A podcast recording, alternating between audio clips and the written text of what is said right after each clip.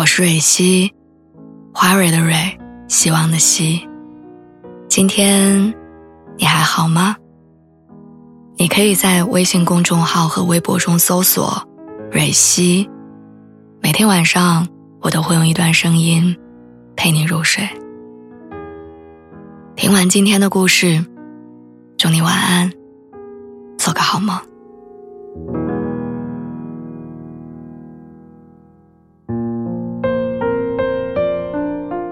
我跟他分开之后的很多年，每当回想起他说的那句“跟你恋爱太累了”，我的心就像是被触动了某种开关，一瞬间沉下去。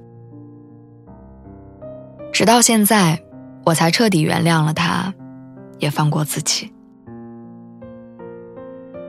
我们在一起的时候，他已经在社会上摸爬滚打了两年，而我还在。名为大学的象牙塔里转悠。恋爱期的时候，我并不觉得我们跟普通情侣有什么不同。他会挤出时间陪我过周末，我对着他有旺盛的分享欲，两个人就算偶尔吵架，也不会让矛盾过夜。后来他花在工作上的时间越来越多，我一个人的时间也越来越多。学生和职场人的身份摩擦。形成了某种矛盾，我想要的仪式感，在他眼中是形式主义。他逐渐的升职加薪，在我看来没太多必要。于是我们讨论的话题变得越来越少。那天是我们在一起的周年纪念日，我做了一桌子的饭菜，在出租屋里等他下班。他回到家之后，仍然抱着电脑敲敲打打。我抱怨他对我不上心。他指责我，不理解他对工作的激情跟渴望。那一次的争吵是以分手收尾的，他脱口而出的“分手吧，跟你恋爱太累了。”不管我怎么挽留，他都只扔下一句“对不起”。当时的我一心觉得，爱可抵万难，只要足够喜欢。必定可以化解那些因为身份而产生的矛盾，就像我熬夜赶论文，也不会忘记给他准备惊喜。很长一段时间，我都忍不住反思，上一次争吵的时候，我说的话是不是太难听了？我的粘人和我旺盛的分享欲，是不是让他失去了放松的空间？还是说我性格太强势，让他感到压力？想着想着，我就会陷入无限的自我怀疑当中。他的那句话一直萦绕在我耳边，影响着我恋爱交友的方方面面。我跟朋友产生争执的时候，会下意识的放弃自己的想法，我怕对方觉得我是一个以自我为中心的人。有人试图靠近我的时候，我的第一反应不是开心，而是小心的揣测对方会在哪一天离开。于是，为了避免被抛弃，我往往选择先将他推开。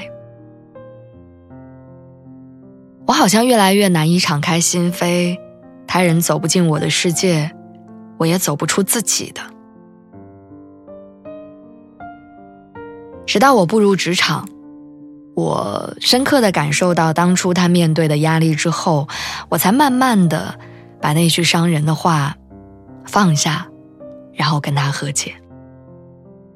房租、水电、人际关系、出差、加班，我每天都需要围绕这些事情打转。但凡有一个喘息的时间，我也只想待在家里休息。学生时期畅想的未来，一点点被烟火和生活装满，我才开始理解他说的那句：“跟你谈恋爱太累。”那句话更多的是字面意思，指一个人在短时间内被高强度的工作节奏所催熟的心累。就好像谈过姐弟恋的同事，他无比坚定地确认以后再也不会跟弟弟恋爱。他说，跟弟弟谈恋爱很消耗心力，因为学生真的很难跟职场人感同身受。校园跟职场是两个完全不同的世界，一个人眼里是烟火和生活，一个人眼里是未来和希望，两个人注定不合适。我见过很多因为前任的某句话而陷入自我怀疑的人，也见过很多在上一段感情受到伤害，而害怕走入下一段关系的人。我们总是习惯用过去的感情来惩罚现在的自己，在亲手扼杀遇见下一个人的可能。有些伤痛不能随着时间的洗礼让人释怀，我不会劝你原谅伤害过自己的人。但我希望你不要背负着伤痛往前走。你值得跟更好的生活为伍。错的人终究是会走散的，对的人也早晚会相遇的。我们的人生没有什么好遗憾的，时间扑面而来，我们终将释怀的。